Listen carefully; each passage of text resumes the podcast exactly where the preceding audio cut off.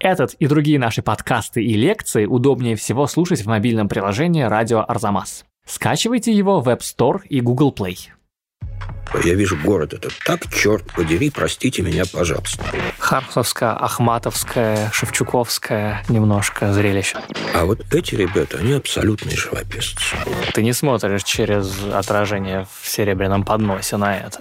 Слушай, Ленинград, я тебе спою задушевную песню свою. Здравствуйте! Вы слушаете подкаст «Зачем я это увидел?» Это подкаст об искусстве и выставках, который Арзамас делает совместно с Unicredit Private Banking. Меня зовут Кирилл Главастиков, я редактор сайта Арзамас, и этот подкаст со мной ведет замдиректора Пушкинского музея по научной работе и профессор Европейского университета в Санкт-Петербурге Илья Доронченков. Здравствуйте, Илья Аскольдович. Здравствуйте, Кирилл. И сегодня мы говорим о выставке «Непарадный Ленинград», собранной из коллекции Музея истории Санкт-Петербурга. Эта выставка путешествовала по России, и, возможно, кто-то из наших слушателей застал ее в Казани, Челябинске или Екатеринбурге. А сейчас вот выставка вернулась на малую родину и выставляется в Румянцевском особняке. Более того, она была продлена до 28 августа, так что время ее увидеть еще есть. На этой выставке представлены художники, родившиеся на рубеже 19-20 веков. Мы перечислим их имена очень скоро. Многие из них были связаны с объединением «Круг художников», созданным выпускниками Вхутеина и существовавшим на рубеже 20-30-х годов 20 века. Но главный герой выставки — это не авторы, а сам город. Жанр выставки — это пейзаж, а произведения созданы в основном в 30-е и 40-е годы. Почему Петербург такой особенный и как он изменился, когда стал Ленинградом? Почему в названии выставки «Ленинград не парадный»? Что это значит? И что его таким сделало? Это взгляд художника или что-то большее и что-то постороннее по отношению к искусству? Как в эпоху торжества социалистического реализма стал возможен лирический пейзаж почти без людей и без идеологии? Авторы этого пейзажа — это потерянное поколение или, наоборот, поколение звезд? Что такое эмоциональный реализм и как француз, друг Матисса Альбер Марке, повлиял на ленинградских художников. Вот об этом и поговорим.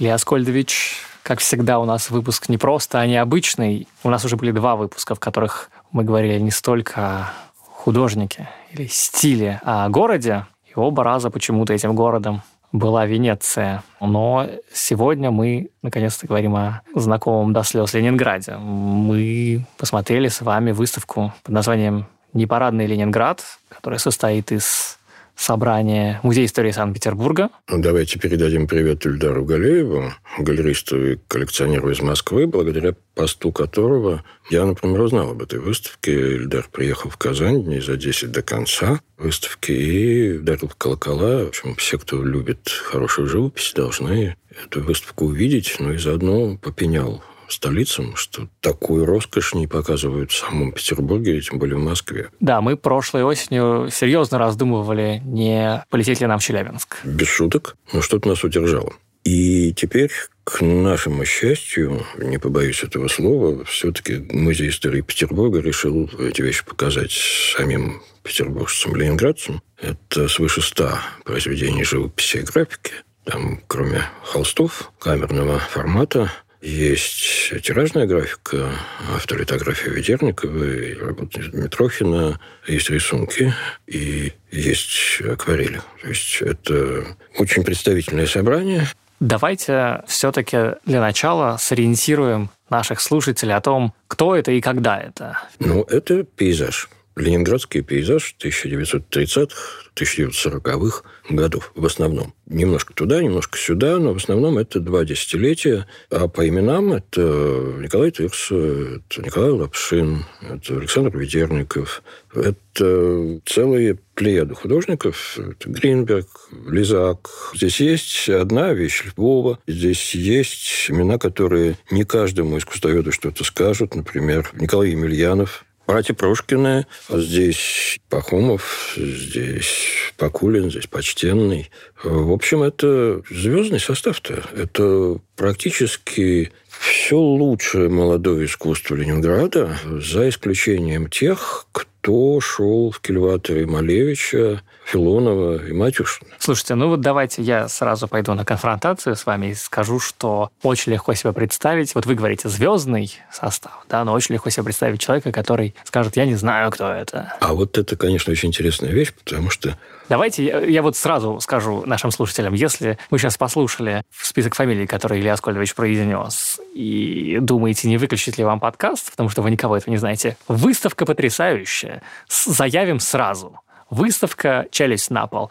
И сейчас мы вас будем убеждать, что это ну, так. Да, давайте я тоже присоединюсь к этому возгласу. Давно я не видел выставок, с которой мне хотелось унести больше дюжины произведений под мышкой и повесить у себя дома. Много раз мы с вами прибегали к этому приему, хочется ли унести, и обычно в отрицательном смысле. Или, может быть, наоборот, хочется свою раскладушку туда принести. Как-нибудь так. Ну да, там хочется гулять от одного пейзажа к другому, и ты начинаешь себя ловить на том, что ты определяешь, откуда этот пейзаж написан. Да, вы показали себя настоящим петербуржцем, потому что вы не только узнаете места, но вы можете сказать, где сидел художник, на какой колокольне он был. Да, да, да, потому что в каких-то случаях э, есть только одна возможная точка. Вот я, я почти уверен, что пейзаж Николая Тырса с Крюковым каналом, он писался с колокольни на Крюковом канале, ниоткуда другом месте. Ну вот мы, значит, дошли до этого парадокса. С одной стороны, легко себе представить человека, который не знает ни одной этой фамилии. С другой стороны, вы сами говорите, состав звездный. Итак, у нас есть потерянные звезды, да, в некотором роде. В общем, да. Смотрите, это ленинградцы. И вот этого слова я не побоюсь, потому что, да, вот есть Санкт-Петербург, есть Петроград, есть нынешний Петербург. А есть Ленинград. Это целая культура. И к этой культуре относятся и Хармс, и Солертинский, и Шостакович, и Бродский. В общем, это десятилетия культуры, которая развивалась в городе, изменившем имя и в очень большой степени изменившем дух. Да, это такое очень хармсовское, ахматовское, шевчуковское немножко зрелище, то, что мы там... Э, да, это искусство, которое, если не пребывает в прямой оппозиции, за это могут просто убить, то это искусство, которое огибает вот тот громогласный мейнстрим, мимо которого не прошел ни Петров Водкин, ни Самохвалов. Да. В каждом из этих крупных мастеров значится идеологически выверенные произведения, в большей или меньшей степени соответствующие доктрине социализма, но тем не менее вот с рабочими, Ленинами, комиссарами и так далее. Вот, ну давайте это сразу проговорим, потому что, возможно, это один из ответов на вопрос, почему эти наши звезды, прекрасные художники, все-таки, ну, потерянные, да? Это живопись времен торжества соцреализма, 30-е, 40-е и вокруг, но она совсем не соцреалистическая. И возникает, конечно, вопрос. Она реалистическая. Она, ну да, да, наверное. А давайте вот посмотрим двух точек зрения, которые важны, на мой взгляд, для понимания этого феномена ленинградского пейзажа 30-40-х годов и дальше, потому что, по моему глубокому убеждению, традиция никуда не ушла. Это политика социологическая перспектива и художественная политика социологическая, город Петроград перестал быть столицей великой страны. Дальше он перестал быть Петроградом, он стал Ленинградом. Что случилось? Очевидно, что город был проклят при самом основании, Петербургу быть пусту, и казалось, что это пророчество осуществилось в 18, 19, 20 годах. Да, из города отхлынула элита, аристократия, интеллигенция, бизнес, либо на юг, либо в эмиграцию в Европу, кто куда. А в городе начал меняться состав населения очень сильно. И очень существенно, что э, даже новая бюрократия стремительно свалила в Москву. Считалось, что сбежали, потому что наступали немцы и могли захватить Петроград. Но я читал газеты той поры, когда большевики еще не придушили свободу слова окончательно, и могу сказать, что Самый конец 17-го, самое начало 18-го было очень опасным временем для большевистского режима изнутри, потому что и, казалось бы, социальная опора, рабочие и матросы, они были сильно недовольны, на самом деле, тем, что происходило. И я думаю, что этот отъезд правительства был связан не только с внешней военной угрозой, но и с внутренней. Но дело в данном случае не в резонах Ленина, а в том, что Петербург утратил столичный статус и обмелел обмелел по-человечески Население, безусловно, сменялось, пришла целая новая генерация людей, заполнивших этот город. Но обмелел и с точки зрения культуры, амбиций и так далее мемуаристы рассказывающие... Немного заржавел. Да, как-то осунулся.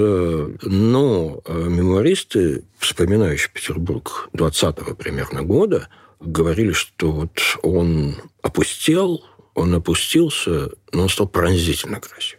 Есть замечательный цикл литографии Добужинского посвященные вот Петербургу в разрухе. Есть гравюры Шеленговского, изображающие руины Петербурга и как бы возрождение вот, эти, вот около 20 21 22 годы. Но есть, конечно, вот эти лирические свидетельства мемуаристов, их довольно много. Сейчас мне в голову приходит Милошевский, Адоевцева. В общем, ну, повторюсь, это, видимо, носилось в воздухе. То, что пустота придала Петербургу какую-то пронзительную поэзию. Что в результате? А в результате то, что градостроительный зуд большевиков, к счастью, практически избежал Петербурга. Да? Угу. Вот то, что случилось с Москвой, как только режим укрепился настолько, что смог позволять себе амбициозные проекты по перестройке городов. Да, которые мы видели на картинах Пименова. Совершенно верно. Вот это все пролетело мимо Петербурга. Сталинские здания появлялись в основном за чертой города, где-нибудь на Московском проспекте, на Ухте, там, в районе Песков, да, ну, не за чертой города, но за чертой имперского города. И получилось, что Петербург остался вот сам с собой, вот с этими огромными пространствами, Я бы даже сказал, его оставили. Да, это он такой оставленный. Вот если мы посмотрим хронику той поры, да, вот Невский пуст, там почти нет машин. Это довольно такой странный город с огромными парадными площадями и пространствами, с э, ширью реки, но без толпы, без такого лихорадочного движения современного мегаполиса. Я уверен, что этот пейзаж появился, конечно, из этого нового ощущения города, который вроде как замер. Он остался со своим прошлым, но, с другой стороны, это искусство не пассоистическое, это, это не искусство мироискуснического любования тем, ах, как это было при царе-батюшке или как это было при матушке-императрице. Ну, благородные патины действительно нет. Ты не смотришь через отражение в серебряном подносе на это. Нет, нет. Это современное искусство. А вторая перспектива – это художественная. Смотрите, мы уже упомянули черта социалистический реализм. И тут очень просто скатиться к тому, что да, вот пришли злодеи-большевики, внедрили социалистический реализм и убили все живое. На самом деле все гораздо сложнее. Вот в это все живое попадает, конечно, наш несчастный авангард. Малевич, конструктивисты, Лев, Филонов и прочее. Но если взглянуть на 1922 год, когда страна, наконец, начала, во-первых, ее началась экономическая нормализация, новая экономическая политика, более-менее свободный рынок, появление нового потребителя. Ну, мы, в общем, немножко об этом говорили, когда речь шла о других берегах музея русского импрессионизма. Но второе, это страна начала приоткрываться наружу. Мы же жили 7 лет абсолютно заперты с 1914 года. Сведения о том, что творится в художественном мире Европы, были исключительно отрывочные. По понятным причинам война шла. А с момента начала гражданской войны ядро России попало в реальную военную блокаду. И с 18 по 21 это был просто закрытый консервный банк. Поэтому представление русских о том, что творилось в художественной Европе, остановилось на последних покупках Щукина и Мороз. 14 год. И когда эта форточка начала притворяться, выяснилось, что, ну, во-первых, в Европе появился дадаизм, в Европе появилось нечто новое, но очень странное. Да, появился экспрессионизм немецкий, искусство открытой эмоции, страсти и психоза, что тоже было неожиданностью, потому что перед войной доминировал холодный рационалистический кубизм, который человеческие страсти вообще в расчет не принимал. И, наконец, выяснилось может быть, это выяснилось прежде всего, что Пикассо начал писать типа в манере Энгра или рисовать, что Пикассо стал классицистом. Это был абсолютный шок. Ну, так как если бы вот Троцкий предал революцию, например. Потом довольно быстро стало понятно, что Пикассо все-таки, помимо фигуративных композиций, исполняет и кубистические, но поздно было. Наш потеряли к нему интерес, в общем, как к чему-то несерьезному уже. Зато стало понятно, что на Западе происходит очень серьезный фигуративный поворот. Ну, э, реакция. Я бы не назвал это реакцией. Этот поворот начался и в России. 22-23 год дают поразительный расцвет нового современного фигуративного искусства. Назад к фигуративному Назад искусству к... от абстракции. От абстракции. Они могут существовать параллельно. Угу. Это может быть возрожденный бубновый валет. Это может быть новое общество живописцев, так называемый нож, который долго не прожил, но оставил массу веселых картинок э, в духе Андрея Руссо или Пиросмани. Это тоже очень существенный такой способ стряхнуть с себя схему абстракции, а с другой стороны не припасть опять к передвижникам. Ост, о котором мы тоже говорили в связи с Пименом, в той же самой тенденции. Ахра, о котором нам тоже приходилось говорить, да, это та же самая тенденция. На самом деле, 20-е годы в России и в Европе это действительно мощный поворот к фигуративному искусству. Давайте назовем словом реалистическое искусство. Только оно постимпрессионистическое реалистическое искусство. Оно говорит вот этим вот языком живописи, который прекрасно понимает, что такое воздействие живописи как музыки, как таковой, да, своими собственными изобразительными средствами. Мазком, пространством, соотношением цветов. Важно не то, что изображено, важно, как изображено. И в этом смысле, конечно, авангардоцентрическая картина, она представляется упрощенной. И вот есть авангард, вот есть рептильное искусство, которое в конечном счете с помощью партии политических репрессий уничтожило авангард. Но на самом деле это был поток современного искусства, впитывающего в себя уроки французской живописи, очень важно. У нас, слава богу, благодаря Щукину Морозову были великолепные музеи. Ну, то есть вы хотите сказать, я попытаюсь уточнить, что поворот обратно к фигуративному, к изображению не абстрактных форм, а реальных людей, произошел не по внешним политическим, социальным э, причинам, или, по крайней мере, не только по ним, но и по собственно внутренним да, художническим. Да. да, просто маятник да, я, качнулся я этом, назад. Я в этом абсолютно убежден, потому что, ну, очевидно, что предельная абстракция была необходима, и что она имеет свои потенции к развитию и свою логику. Понятно, что Малевич не шарлатан но существует огромный спектр реалистических способов восприятия и представления мира, и этот спектр в том числе не прерывался и в Европе. Вот э, пейзаж весь XIX век был полигоном революции. Собственно говоря, живописная революция произошла не в фигуративной картине, не в портрете, ну, практически не в натюрморте. Весь XIX век, с момента выхода художника на пленэр, это было постоянное размышление о том, как передавать впечатление от реальности. Сейчас очень хочется сказать слово импрессионизм. Да, импрессионизм оказался поворотным моментом. Потому ну, что... Да, это, с одной стороны, кажется парадоксом, а с другой стороны, кажется естественно, что импрессионизм – это ну, тоже реализм, только он не то, как вещи должны выглядеть, не так, как фотоаппарат их видит, а то, как ну, глаз их видит, да, или... Как мы их воспринимаем да. в данный момент времени. И это искусство современного города, это сказано тысячу лет назад уже, что это, конечно, урбанистический глаз стоит за этим, глаз быстро движущегося человека и э, взгляд на быстро движущийся город. И вот что дает импрессионизм, конечно, учит воспринимать мгновения, оттенки, фиксировать ощущения. Его очень часто обвиняли в том, что он вот такое головное искусство, интеллектуальное, что художник вроде Мане – это просто оптический аппарат на ногах. Он так вот фиксирует свои ощущения, но никак эмоционально их не окрашивает. Это, в общем, конечно, не так. Это одно из клише, которое импрессионизму очень дорого стоило в нашей стране в том числе. Но я вот о чем хочу сказать, в том, что эту линию импрессионизма Гогена, Ван Гога, Сезанна затем подхватили фависты. И Матисс, заслонивший всех, он, в общем, не единственный художник, который работал в пейзаже, стремясь как-то его представить цельным, мгновенно понятым и увиденным, и одновременно...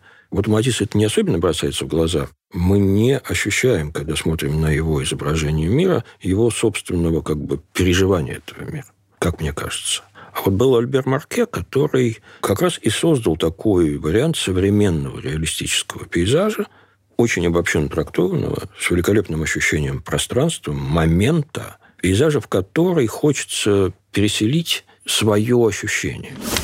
Альбер Марке, французский постимпрессионист, был близок к фавистам, друг Анри Матисса и Андре Дерена, пейзажист, писавший как в студии в Париже, так и на натуре в Европе и Северной Африке. Создатель своего очень узнаваемого пейзажного стиля, который почти не менялся вплоть до смерти художника в 1947 году. Ну да, я хотел сказать, что работы Марке я, наверное, пожалуй, никогда не забуду, как я их впервые увидел тоже в Эрмитаже, да. Они кажутся очень, ну, личными, что ли, да. Они не, не создают впечатление, вот город, вот какой он объективно. Нет, а вот он... я его вижу. Я таким. его вижу, да. И это такая личность, ну, не хочу сказать, что она истеричная, но она, это все-таки не экспрессионизм нет, нет, немецкий. Нет, нет, ни в коем случае. Но это, она... это эмоциональная личность. Но она эмоциональная, да. Вот там чувствуется, что там чувства, они очень рядом. Ну и вот, насколько я понимаю, через Марке мы подбираемся к нашим ленинградским подбираемся, героям. Подбираемся. Но я еще скажу, что, в общем, эта тенденция к лирическому мироощущению, она в советской русской живописи очень сильно проявилась во второй половине 20-х годов, где-то к году 30-му. И если бы не сталинский Великий Перелом. Год Великого Перелома – это 1929, когда не только настал конец НЭПу, но и в советской прессе стали активнее критиковать писателей и художников. Период многообразия в советском искусстве заканчивался. Свободные художественные организации травили в прессе за формализм и безыдейность, а в 30-е годы все независимые творческие организации были запрещены. Воцарился единый стиль – соцреализм.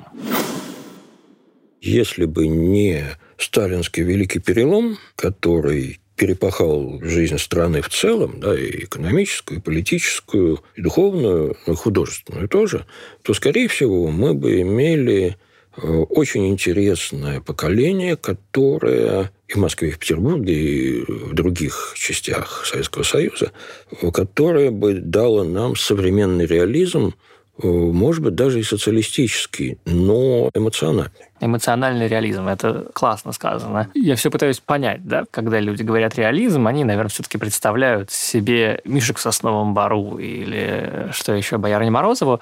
Здесь все-таки это реализм в том плане, что это фигуративное искусство, да, это узнаваемые улицы, дома и каналы, но это реалистичное изображение домов, каналов и улиц, изнутри из глаза уже видишь свой импрессионизм и абстракцию. Совершенно верно.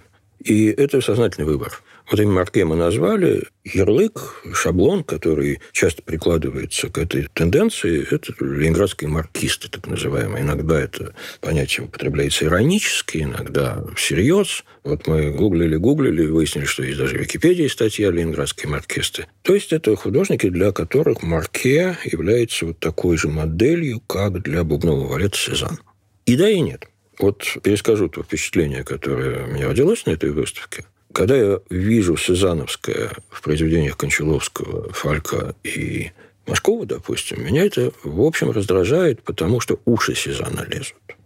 Это не значит, что у них везде Сезановское. Сезанн должен быть переварен и забыт. Когда вы говорите, уши Сезана лезут, вы имеете в виду, что, с одной стороны, не замечать Сезана невозможно, а с другой стороны, это не Сезан. Да, и я вижу, что это как бы непереваренный прием. Приклеенное, наносное. Приклеенное немножко.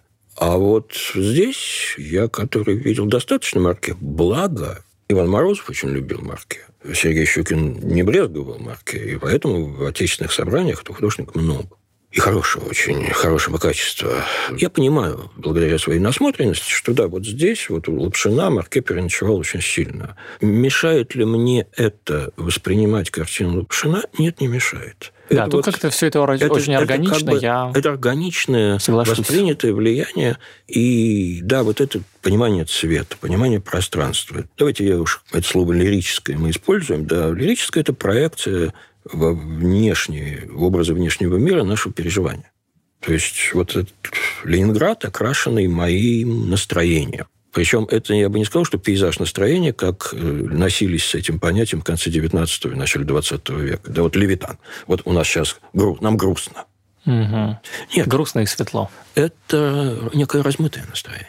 Это некая эмоция, которую я, глядя на этот город, описать не берусь. Да, я как раз хотел сказать, что это очень петербургская эмоция. Она аутентичная. А, она плохо улавливается. Она присутствует, но она плохо улавливается. Она плохо улавливается, потому что она никогда не меняется. Она пронизывает этот город. этот город, да. А давайте попытаемся вот еще что сказать. Что мы там увидим? Да, что увидит человек, который туда придет? Потому что Петербург обладает какими-то ну, константами. Да? Вот образ Петербурга. Да, это петровские гравюры с морскими парадами, да, триумфами какими-то.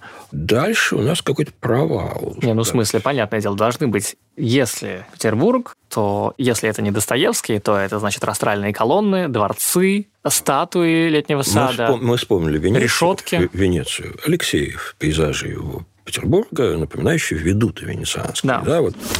Федор Алексеев, художник конца 18-го, начала 19 века. Один из основоположников русского городского пейзажа. Учился в Венеции и писал и ее, и родной Петербург в чрезвычайно схожем стиле.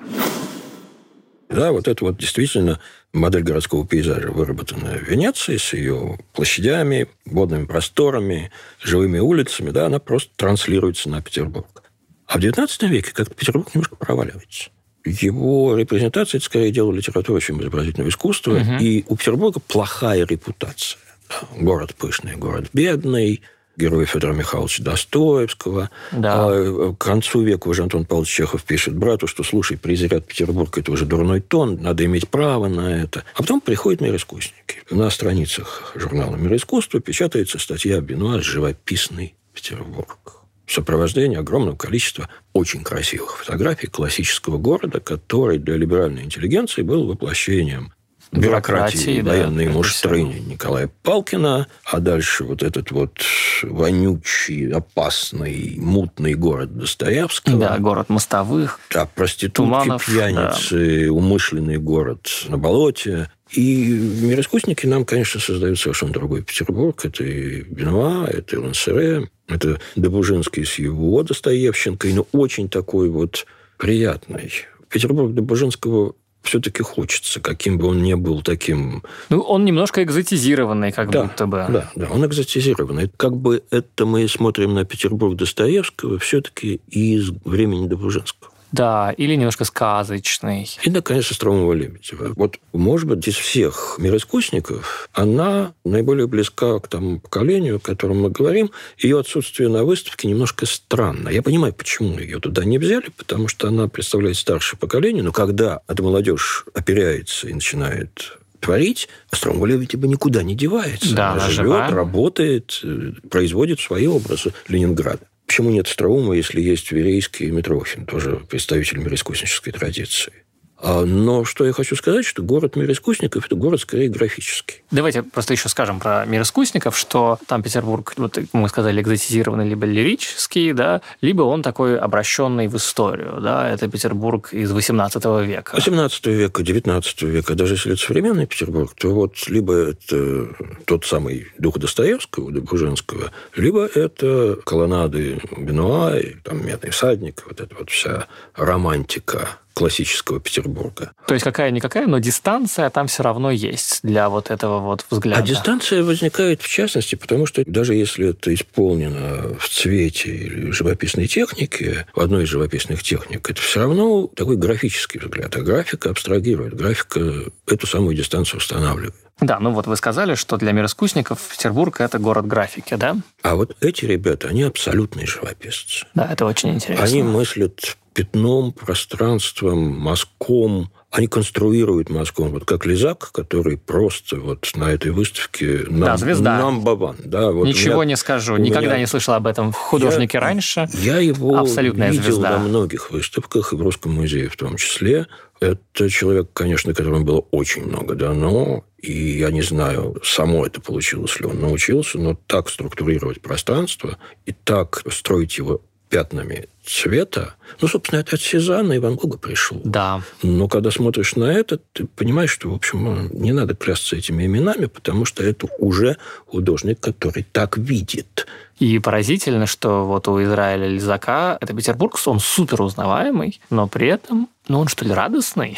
Да, да, он солнечный. Да, Он, это он, так конечно, всякий, нетипично. но вот то, что мы видим там, да. Ну, посмотрим, опять же, что они пишут. Давайте напомню, что выставка называется «Непарадный Ленинград». Вот помянутый нами Ильдар Калиев, он не был доволен этим названием. И можно понять, почему. Да.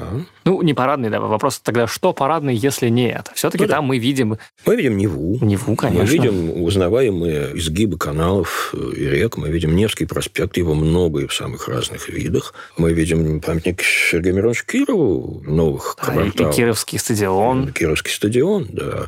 по крайней мере, в графике. А с другой стороны, да, мы видим там и парадные эпизоды. Там есть и салют на Неве, там есть изображения фиктивные по Колинской иллюстрации к штурму Зимнего, как если бы он происходил по сценарию Эйзенштейна. Да, но в графике есть и растральная колонна, и даже немножко Зимнего дворца за кустами спрятанного. Да, это Ведерникский Зимний дворец. Он так выглядит, как рояль, да, за кустами, как на самом деле, как что-то домашнее. Вот, слово «домашнее» мне тоже пришло в голову. Я записал его себе в блокноте, когда мы ходили. Вот, может быть, это лучше какое-то определение. Смотрите, это, я не случайно начал с социологии, да, с того, что город перестал быть столицей, он потерял бюрократию, он потерял военных, каких-никаких красных бюрократов, красных военных. Но, тем не менее, вот это ушло, а осталась вот эта абстрактная красота имперской столицы, подобная, которому не существует в мире. Это мы прекрасно понимаем, но давайте лишний раз подчеркнем,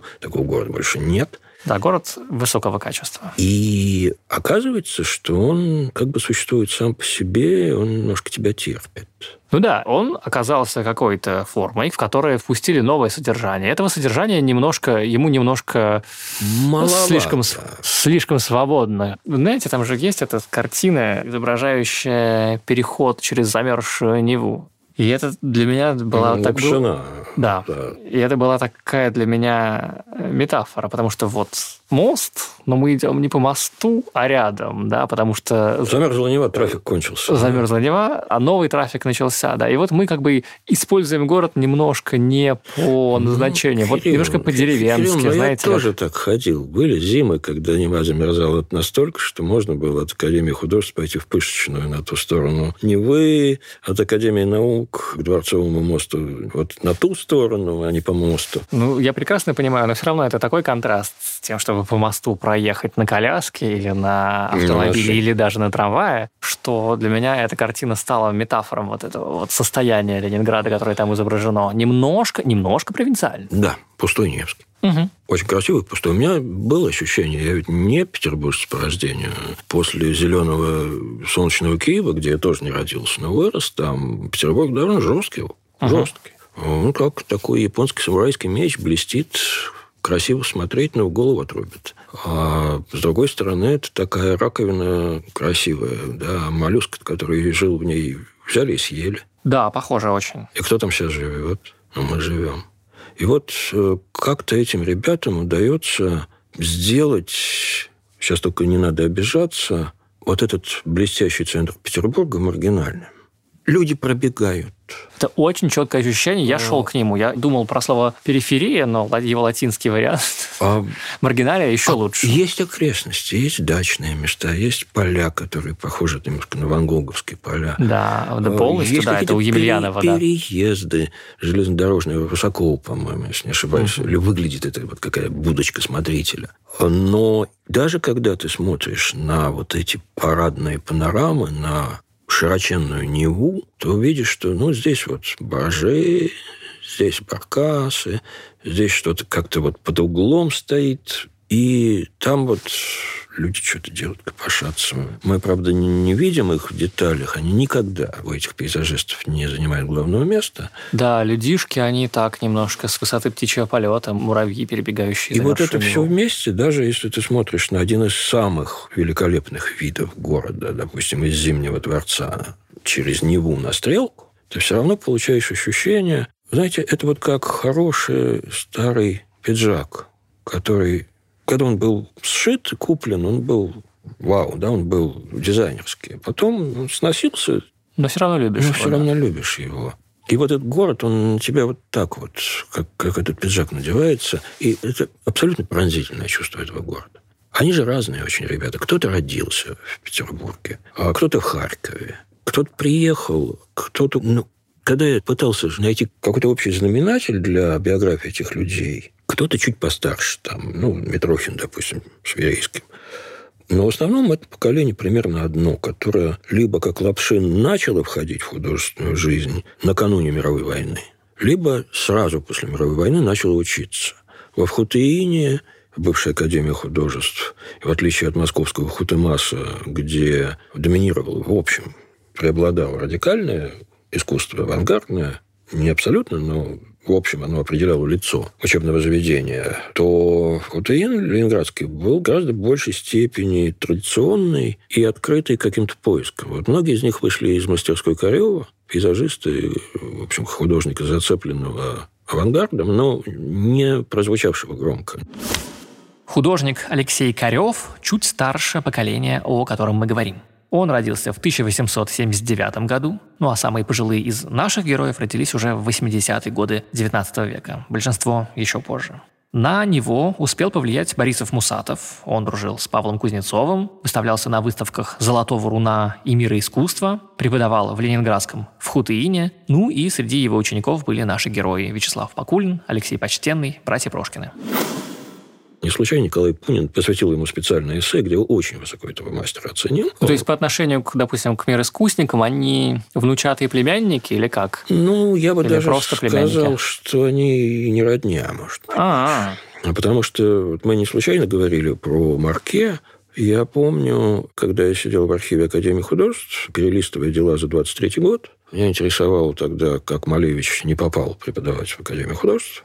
А его даже и пригласили, но потом как-то что-то случилось, что-то пошло не так. Мне попалось письмо группы художников, молодых групп студентов руководству Академии, мы такие-то, такие-то просим организовать экскурсию в Музей новой западной живописи в Москву, потому что произведения Мане, Сезанна, Пикассо и других художников имеют чрезвычайное значение для современного искусства. Мы в Петрограде не можем их увидеть. Но дорого, студенты, дорого, дико дорого.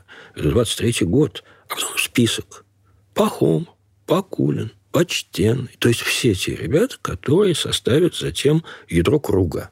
Вот угу. это круг художников, его можно... Да, да давайте сразу скажу для слушателей, что круг художников в кавычках, это не мы с вами так говорим, это официальное название объединения. Круг художников, оно так называется. Это организация молодых выпускников Академии художеств, Хутеина, со своим пониманием живописи, вот этого лирического реализма. И главные имена Пахомов, Покулин, Почтенный и ряд других, они как раз на этой выставке представлены. Это тоже советская была организация. Ребята выросли при советской власти, больше или меньшей мерой искренности хотели быть полезными стране, классу, партии. Но вот на выставке Покулина, которая совсем недавно прошла в Русском музее, было видно, как этот человек пытается совладать с тематической картиной, советской тематической картиной. Там столевары, что-нибудь еще, или ЦПКО. А лучше всего у него блокадные пейзажи. Угу. Совершенно пронзительные блокадные пейзажи. И давайте сразу скажем, что блокада и на этой выставке представлена. Вот так может показаться, что у нас такая идиллическая история рассказана. На этой выставке нет. Здесь половина одного из залов посвящена изображению блокадного города. Руин темных улиц. И там же и совершенно феноменальная вещь, ну, многие, наверное, помнят эту фотографию документальную. Художник, пишущий зимой на Невском проспекте, где занес... занесенные троллейбусы стоят в Дома книги.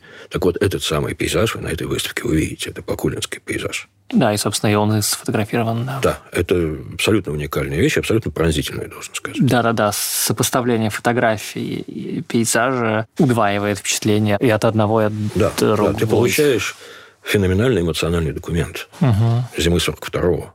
Покулин пережил ее, в отличие от Лапшина, Тырсы, от нескольких еще других людей, от Почтенного, которые просто умерли либо в Ленинграде, либо в эвакуации – но он довольно быстро ушел. В начале 50-х его уже не стало. И вот на этой выставке в Русском музее было очень хорошо заметно, что, в общем, конечно, у этих художников был поразительный пейзажный, эмоциональный лирический дар. Они обладали способностью концентрированно передать то, что они видят перед собой, и усилить впечатление от этого краской, структурой полотна. А время сносило их к фрески к производственной картине, героическим сюжетам или к бытовым сюжетам из советской жизни. Насколько я понимаю, вы имеете в виду, что это было им совершенно, на самом деле, неорганично. А органично то, что мы видим вот на выставке... Ну, слушайте, даже Мандельштам пытался найти общий язык с этой советской ну, действительностью. Ну, И по его трагическим стихам 30-х годов мы это чувствуем. Трагическое не потому, что трагична жизнь Мандельштама, его участь, а потому что трагична сама попытка вбить себя в эти колодки. Ну да.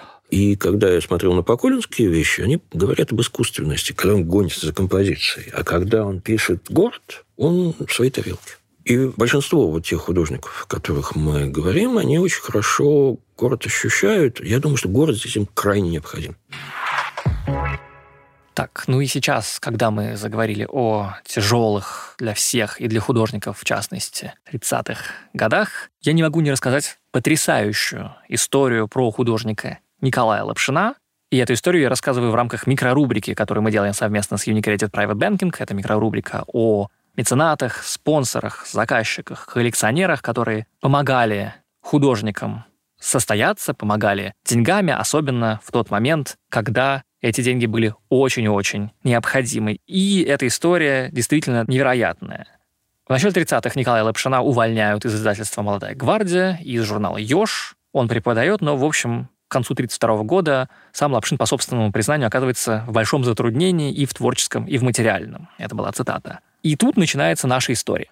В 1933 году Лапшин, благодаря Всесоюзному обществу культурной связи с заграницей, сокращенно ВОКС, узнает о том, что открыт международный конкурс, за победу в котором обещана премия в 2500 долларов. Огромные деньги. Этот конкурс был организован молодым американским книгоиздателем Джорджем Мейси, который основал издательство The Limited Edition Club. Мейси занимался выпуском богато иллюстрированных книг ограниченным тиражом 1500 экземпляров с подписью автора или иллюстратора – Бизнес Мейси был успешным, несмотря на то, что вообще-то был разгар Великой депрессии. Например, в этой серии в 1934 году выходит комедия Аристофана «Лисистрата» с иллюстрациями Пикассо, а в 1935-м «Улис» Джойса с иллюстрациями Матисса. Ну а вот мы в 1933 году, и Лапшин пишет. В это время мне кто-то дал листок папиросной бумаги, на котором были напечатаны условия участия в международном конкурсе. Кто-то мне сказал, что премии 10, я решил попробовать участвовать, а вось получу десятую премию. В конкурсе The Limited Edition Club приняли участие более 400 художников со всего света. Участникам предлагался список книг, которые можно проиллюстрировать, ну и Лапшин выбрал «Путешествие Марко Поло». Он писал, «Я решил попробовать сделать к ней рисунки так, как если бы делал их для самого себя, не думая ни о редакторе, ни о зрителе. Книга была довольно большая, нужно было сделать довольно много рисунков. Я решил сделать только образцы рисунков, только макет оформления. И посылая, я был очень далек от того, что она обратит на себя внимание. Я отнес в ВОКС пакет и просил отправить. Мои дела не поправлялись, и в начале 33 года я мрачный ходил в дед издат. Работы не было. И вдруг меня встречает художник Валентин Курдов и сообщает, что его жена получила письмо из Москвы, и там сообщается, что я, то есть Лапшин, получил первый приз в Америке на конкурсе. Лапшин не может поверить в свою удачу, ждет официального подтверждения, подтверждения нет. Лапшин начинает подозревать, что премию присудили не ему, а его однофамильцу, московскому художнику Лапшину. Но, в конце концов, Лапшин получает сообщение от Вокса. Надо срочно приехать в Москву для встречи с директором The Limited Edition Club Джорджем Мейси. Дальше цитата. «Заведующий художественной частью Вокса отвел меня в сторону и вразумительно предупреждал, что меня могут надуть капиталисты, чтобы я был не очень доверчив». Лапшин знакомится с книгоиздателем. Тот говорит ему, что премия будет вручена, когда будет готова вся серия иллюстраций, и для окончания работы Лапшину придется поехать в Нью-Йорк. Я сказал, что начатую работу лучше кончать в тех же условиях, но для наблюдения за печатью рисунков на офсете я приеду. Но у меня нет денег. 500 долларов. Кратко сказал массу. Массу — это так Лапшин называет Мейси. На время отъезда мне нужно обеспечить семью. 500 долларов, сказал директор. И верилось, что так и будет. На другой день в Воксе был организован банкет. Чествует Лапшина, который заметно смущен. Но после банкета у Лапшина возникла проблема с обратным билетом в Ленинград. Он пишет, распрощались с Масу до встречи в Нью-Йорке, ему дали билет на поезд и подали автомобиль. Я спросил себе билет в Ленинград, но там удивились. Это ваше дело себе достать билет. А билеты частным образом достать было очень трудно. И на следующий день не достали билета. И только на второй день после скандала, который я устроил, достали билет, а мне нужно было ехать в Ленинград, преподавать в Академии художеств. Три месяца на руках у Лапшина было только почетное резюме конкурса и больше ничего, он пишет. «Я уж думал, что кроме славы больше ничего не будет». Дальше цитата. Но вот летом, когда я уже думал, что все кончилось, я, придя домой, нашел толстый пакет в красной бумаге. Это была книга на английском языке «The Travels of Marco Polo». На другой день, возвращаясь к себе домой на лестнице, вижу у письмоносицы, которая спускается сверху, большой красный конверт. Расписываюсь тут же на лестнице, поднимаюсь наверх, распечатываю и в приятном изумлении вижу чек банка на одну тысячу долларов. Вот слова американца. Ведь я ничего не сделал еще по условию. Я еду в деревню, на Сиверскую, чтобы показать редкую бумажку, чек, даже еще на тысячу долларов. Значит, нужно работать, упорно работать и сделать около 200 рисунков для Марко Поло. Материал у меня уже собран. Стиль рисунков определился в том же макете, который я посылал на конкурс. Я везу все в деревню Батово, где жила семья. Засаживаюсь в отдельную комнату и погружаюсь в работу. Пошло в книгу около 150 рисунков. После этого Лапшин начинает хлопотать о поездке в Нью-Йорк, пишет заявление в Наркомат народного просвещения. Вокс никак ему не помогает. Обменивается телеграммами с Мейси, получает от него сообщение. Надо приехать в Америку, чтобы подписать корректуру книги. Но в это же время Лапшин получает отказ в поездке за границу. Путешествие Марко Поло. С рисунками Лапшину все-таки прислали. Вот рухнули мои надежды посмотреть мир, Америку, переехать на трансатлантическом пароходе и получить массу новых интересных впечатлений. После американской премии Лапшину стали поступать крупные заказы из Москвы. Например, оформить историю гражданской войны, но проект в итоге не прошел. В 1935 году Лапшин получает еще одно предложение от того же американского издательства. Он работает над иллюстрациями к «Золотому горшку» Гофмана. Проект Лапшина не был опубликован. В 1936-1937 году работает над иллюстрациями к пьесам Шекспира. Все для того же издательства. «Король Лир» проект не закончен и не издан, и «Титандроник». Этот проект был опубликован. После Шекспира американцы предлагали издать Евгения Онегина на английском языке с цветными рисунками. В Воксе дали утвердительный ответ, но дело расстроилось. В марте 1941 года Лапшин получил извещение, что в Америке напечатан «Титандроник» с его рисунками. Но книгу художник уже не получил. Лапшин умер в блокадном Ленинграде в феврале 1942 года. За несколько месяцев до смерти он успел надиктовать автобиографические записки, которые чудом дошли до наших дней. Такая невероятная история о том, как американские деньги помогли выжить советскому художнику в тяжелые 30-е годы. Это была микрорубрика, которую мы делаем вместе с Unicredit Private Banking.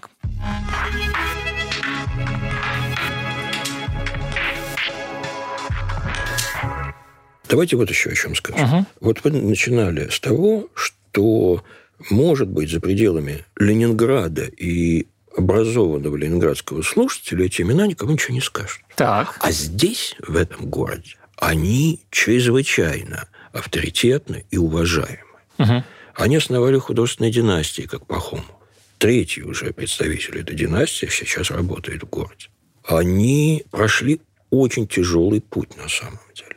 Немногие из них пали жертвой репрессий. Мы перечислили несколько очень крупных одаренных художников, которые погибли во время войны мучительной смертью, блокадной.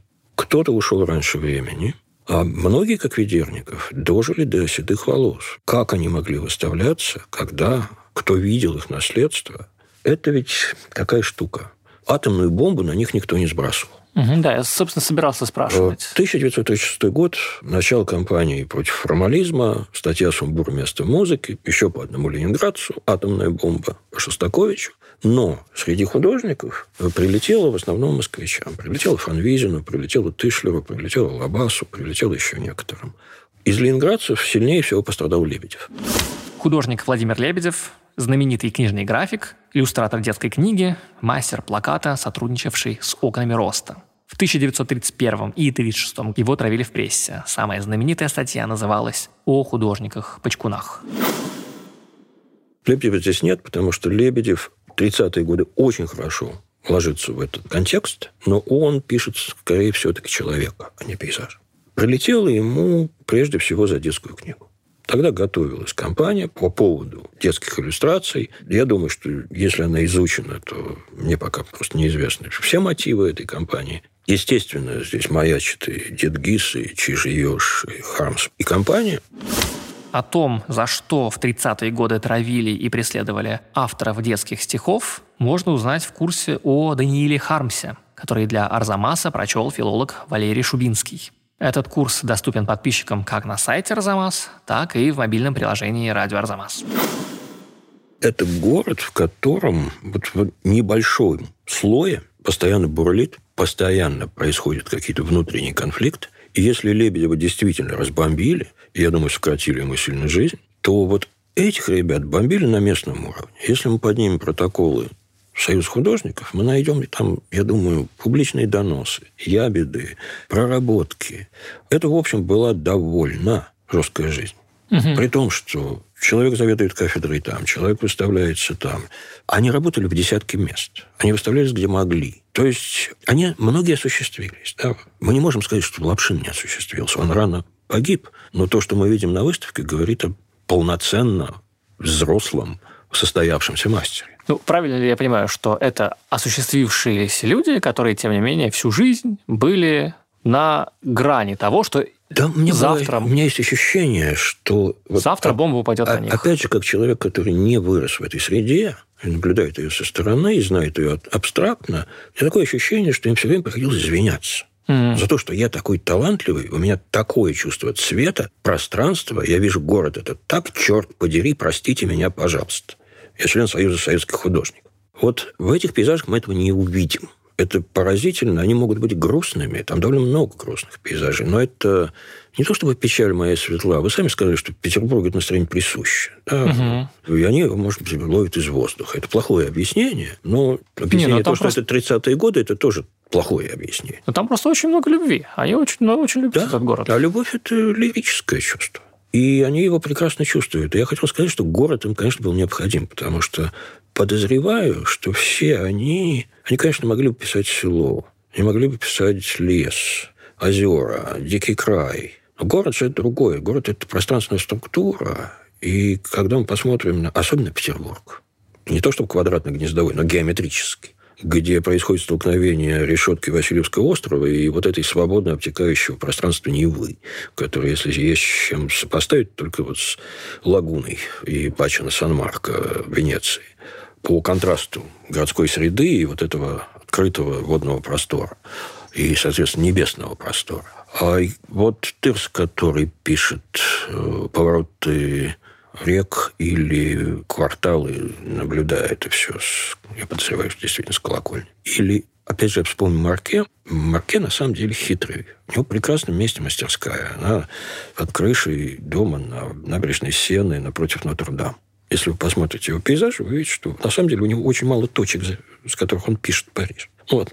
Это смотрит налево, мост Сен-Мишель смотрит направо, собор Нотр-Дам. И бесконечное разнообразие того и другого. Вот тоже, если присмотреться на этих выставках, они довольно часто сидят дома. Да, на балконе. Там иногда видны... Лапшин, у него на мойке локация, я не знаю, мастерская или квартира, или то и другое, скорее всего, это 30-е годы, не до роскоши. И вот этот изгиб мойки мы узнаем в разных его вещах. Ведерников постоянно пишет, вид из своего окна. Думаю, что на набережной Макарова, то есть напротив стадиона, напротив князь Владимирский собор, но делает это настолько разнообразно, что если ты не знаешь, что это одно и то же место, ты никогда не скажешь, что это вот то же самое. Нет. Это фантастическое ощущение разнообразия города, разнообразия среды. Тоже очень важное слово, потому что у них же всегда окрашенный воздух. Это не безвоздушное пространство, где на горизонте торчит Исаакиевский собор. Это чрезвычайно сложно организованный, инструментованный воздух. Да, это пирог. Это, да. И вот когда ты ходишь по этому городу, ты понимаешь, что они тебе помогают более тонко его ощущать. Я не могу для себя решить, какое отношение вот этих вот пейзажей, которые мы видим, с городом. Потому что, ну, с одной стороны, они невероятно узнаваемы. Вот ты ходишь там, и ты внутри залов румянцевского особняка, как будто ты на самом деле снаружи. Реально, первые минуты, пока мы там ходили, у меня было ощущение, что я все еще не вошел в помещение, что я хожу все еще по Петербургу. С другой стороны, все время, пока я ходил по выставке, я не мог отделаться от такого мысленного эксперимента. А вот как бы смотрел эту выставку человек ни разу не бывший в Петербурге. Это легко себе представить. Вот она была в Казани, Челябинске в Екатеринбурге. Наверняка кто-нибудь на ней был из жителей этих городов, кто в Питере никогда не был. Ну, хотя бы один. Или, предположим, что ее бы взяли и выставили бы где-нибудь за рубежом для какого-нибудь иностранца. как бы это на него сработало? Вот я пытался ответить себе на этот мысленный эксперимент. Мне все это ужасно нравится, и это так меня захватывает потому что я знаю и люблю Петербург. Ну, не знаю, но точно люблю, потому что это родное, и это очень узнаваемое. Или дело все-таки не только в радости узнавания. Может быть, все-таки ну, в искусстве, в прямом смысле слова, в том, что я так вижу, сработали бы те эмоции на человека, который ну, не знает, не узнает. Ну, если брать гипотетическую какую-нибудь бразильца, который... Да, бразильца давайте. Да, посмотрел эту выставку, не будучи в Петербурге, то, возможно, если человек образованный, скажет, что ребята хорошо смотрели на постимпрессиониста. Будет ли он под обаянием города, я не знаю. Но тот, кто смотрит Франческо Гвардия, никогда не был в Венеции, я думаю, под обаяние Венеции попадет. Да, Именно я... благодаря живописи. Я думаю, что вот это тот самый эффект. Я, честно говоря, абсолютно не сомневаюсь, что если эту выставку вывести куда-нибудь за рубеж и просто хорошо написать к ней историко-географический комментарий, ну, собственно, про город написать, ну, люди все поймут, потому что есть общечеловеческие вещи. Ну, я уж не говорю о том, что так странно, на самом деле, смотреть эту выставку, находясь, собственно, здесь, в Петербурге. Ее совершенно точно надо показывать где-нибудь в Москве. И люди будут, я абсолютно уверен в этом, что люди прямо из залов этой выставки будут покупать билеты на Сапсан прямо оттуда. Потому что, конечно, ну, ощущение, как я уже сказал, аутентичное. Аутентичное и концентрированное, потому что, конечно, вот то, что размазано, когда ты ходишь по этому городу, уставший немножко, там трамвай едешь, давишься до метро, тем более не видишь его вообще.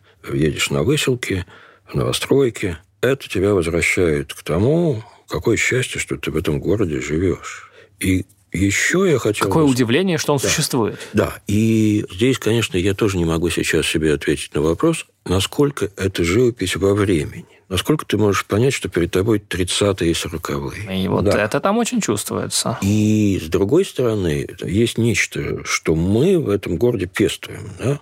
Вот эту, эту лирическую ноту Ленинграда, Петербурга. Она есть даже в пресловутом «Брате» в кино и в разных попытках как-то сейчас осознать Петербург, скорее средством кинематографа. Но опять же, в том, что эта штука, вот это открытие этого поколения, этого образа города, оно не случайно. Мне кажется, это преемственность традиции. Вот как человек, выросший в Академии художеств, хотя и не сильно глубоко в ней укорененный, поскольку ну, никакой родни из художественных мастерских у меня не было, да и не тусовался я там особенно, когда учился и потом. Но я понимаю, что эта традиция петербургского лирического пейзажа никуда не пропала. Давайте только один пример. Сижу я в аспирантском зале библиотеки Академии наук. 1980, я подозреваю, девятый, наверное, год может быть, восьмой, и на стенах этого зала э, выставка пейзажей неизвестного мне художника. Нравятся мне эти пейзажи. Мойк, там изгибы реки, деревья, немножко мрачноватый колорит, очень эмоциональные вещи. Звать этого художника Тимур Новиков. Что ж, любопытно судьба повернулась, скажем Да, так. ну вот это к тому, что, хотя это и не буквально похоже на Лапшина или Ведерникова, и на Тырсу, но вот эта лирическая нота восприятия города ими установлена. Но вот я пытаюсь как-то найти средние словесные камертоны для того, что мы видели. Вот первым мне пришло в голову, может быть, это не настолько концентрированно видно, но это вот из Столбцов Заболоцкого, да, гляди, ни бал, ни маскарад, здесь ночи ходят не в попад, здесь от вина неузнаваем летает хохот попугаем. Здесь возле каменных излучин бегут любовники толпой, один горячий, другой измучен, а третий к низу головой. Качалась Невка у перил, вдруг барабан заговорил, ракеты, выстроившись кругом, вставали в очередь. Потом они летели друг за другом, вертя бенгальским животом, качали кольцами деревья, Подали с факелов отрепья густого дыма, а на Невке не то сирены, не то девки. Но нет сирены на заре, все в синеватом серебре.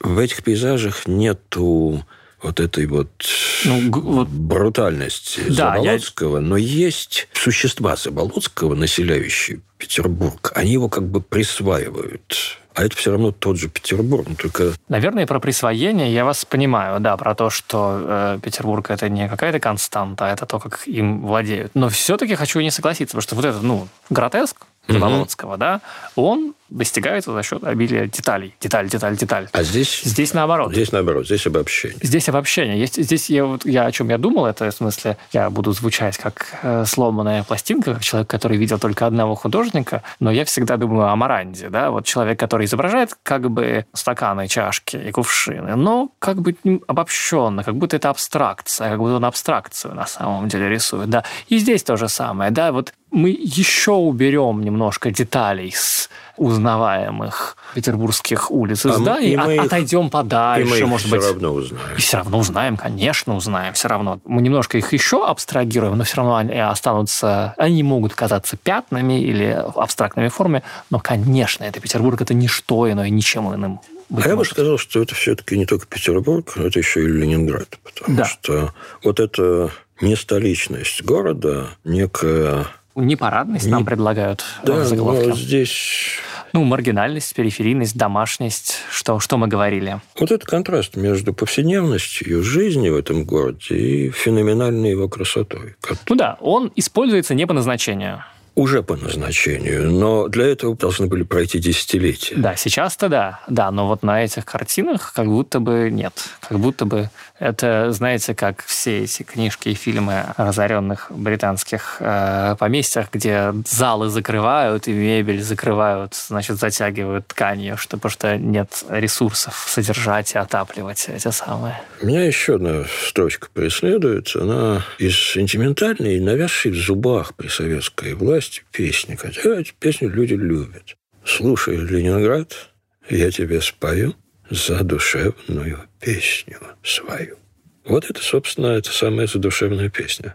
Я не знаю, что эти люди чувствовали, когда они писали это. Да? Повторюсь, это 30-е, 40-е годы. Это время жести, которой мы, ну, будем надеяться, никогда больше не достигнем. Но тот город, который они видят и который они нам оставили – город а, грустной радости, да, это город пронзительной красоты. Это ты видишь не созерцая растральные колонны, а глядь, как растральные колонны написаны Пшиным, Терсой, Ведерниковым. Слушайте, такой у меня вопрос, немножко, может быть, теоретический. Есть ли у них школа все-таки? Вот то, что мы видим, это сочетание судеб, да, людей разных, каждый из которых индивидуальность, ну, которые просто были в одном контексте, поэтому мы их так удачно сопоставляем. Или все-таки они еще и, ну, и художественно являются школой? Я бы сказал, что это в очень большой степени совпадение судеб э, и совпадение интонаций. Очевидно, что одаренный человек в этих предлагаемых обстоятельствах занимается интроспекцией. Да? Он смотрит внутрь себя, и то, что он видит внутри себя, вот эту вот пронзительную лирическую ноту слышит внутри себя, он проецирует на очень благодарный экран, на Санкт-Петербург. Школы я их не назову. Школа все-таки предполагает некую... Вот школа – это филоновцы.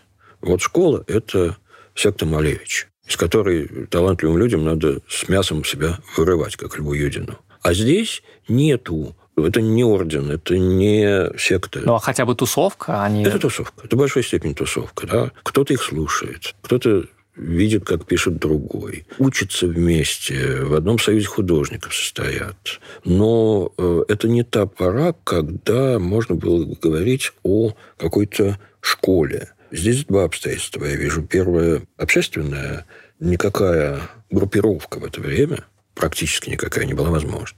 Ну, филоновцы и ученики Малевича постоянно были под колпаком у Мюллера. А второе, этот взгляд на мир в общем не предполагает никакой стадности. Mm, да, это очень четко сказано. Я абсолютно согласен. Я спрашивал про это, на самом деле, вот почему. Есть у меня теоретический вопрос, связанный с одной стыдной интенцией. Я вот все-таки э, смотрю выставку и к подкасту готовлюсь. Легко себе представляю человека, который придет на эту выставку. Ему очень понравится и он, тем не менее, не прочтет ни одной этикетки. Вот этот человек, который будет смотреть на Петербург, он будет смотреть на живопись, но он не будет делать для себя различия по авторам. Ну и мой вопрос такой, как бы насколько это правомочно, да? В этом случае вполне. Это немножко противоречит тому, что я говорил только что, что нету школы. Нету формального объединения, и нету как бы под присяги. Вот круг, да, это группировка, это школа. А здесь фантастическая вещь.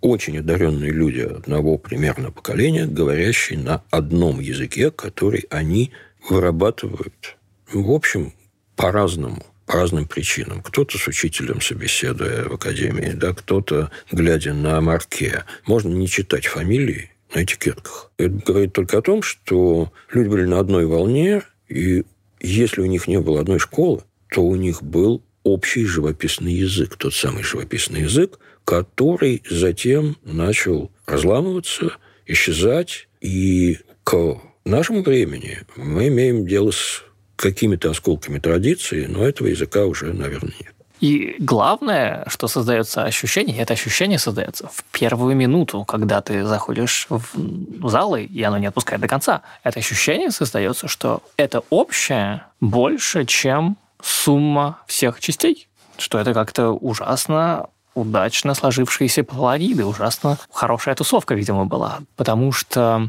я не могу себе представить на самом деле, э, как бы я пошел на выставку, если бы это была, если бы сказать, это выставка Пакулина, Емельянова, Лапшина, Прошкиных и прочее. я бы сказал, ну, не знаю, что-то, может быть, дома посижу. А когда мне говорят, что это выставка, в которой Ленинград главный герой, я получаю, ну, совершенно бомбическую выставку, совершенно феноменальный результат, сложившийся из ну, 20 с лишним индивидуальностей, из сотни с лишним работ. Полностью с вами согласен.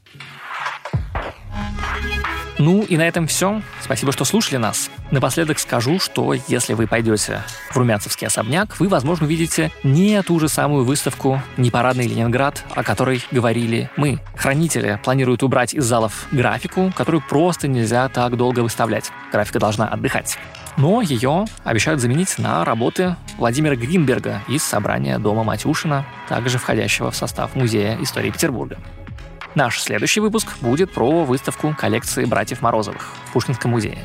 Ну и одновременно в Эрмитаже открывается выставка собрания Сергея Щукина.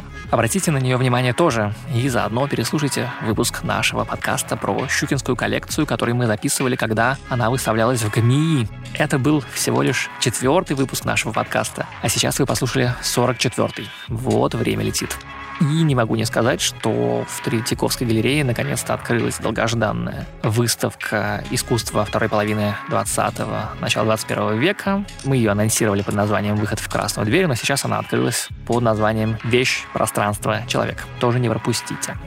Мы, как всегда, ждем от вас вопросы об искусстве. Вдруг вы хотите спросить что-то у нас с Ильей Доронченковым. Также присылайте ваши мысли по поводу недавних выставок и подкастов. Вдруг вы не согласны с чем-то, что мы сказали о Семирадском или Кошлякове, или вот сегодня про ленинградских пейзажистов. Шлите все это на arzamas собака arzamas.academy с темой «Вопрос подкаст. Зачем я это увидел?». Спасибо всем, кто уже отправил вопросы. Спасибо всем, кто поставил нашему подкасту высокую оценку в Apple или Гугле, там, где вы нас слушаете. Спасибо вам за ваши оценки и отзывы. Так еще больше людей смогут о нас узнать. Мы благодарим звукорежиссера Алексея Воробьева, расшифровщика Кирилла Гликмана, фактчекерку Полину Семенову, музыканта Сергея Бурухина, выпускающего редактора и researcher а Александра Гришина. Подкаст создан для клиентов Unicredit Private Banking, АО Unicredit Bank, генеральный лицензия номер один ЦБРФ, полная информация о банке на unicreditbank.ru 16+. Этот и другие наши подкасты удобнее всего слушать в мобильном приложении «Радио Арзамас». Установив его и оформив подписку, вы получите доступ ко всем подкастам, курсам и другим аудиоматериалам Арзамаса, в том числе тем, которых вы не найдете больше нигде. Скачивайте приложение «Радио Арзамас» в App Store и Google Play.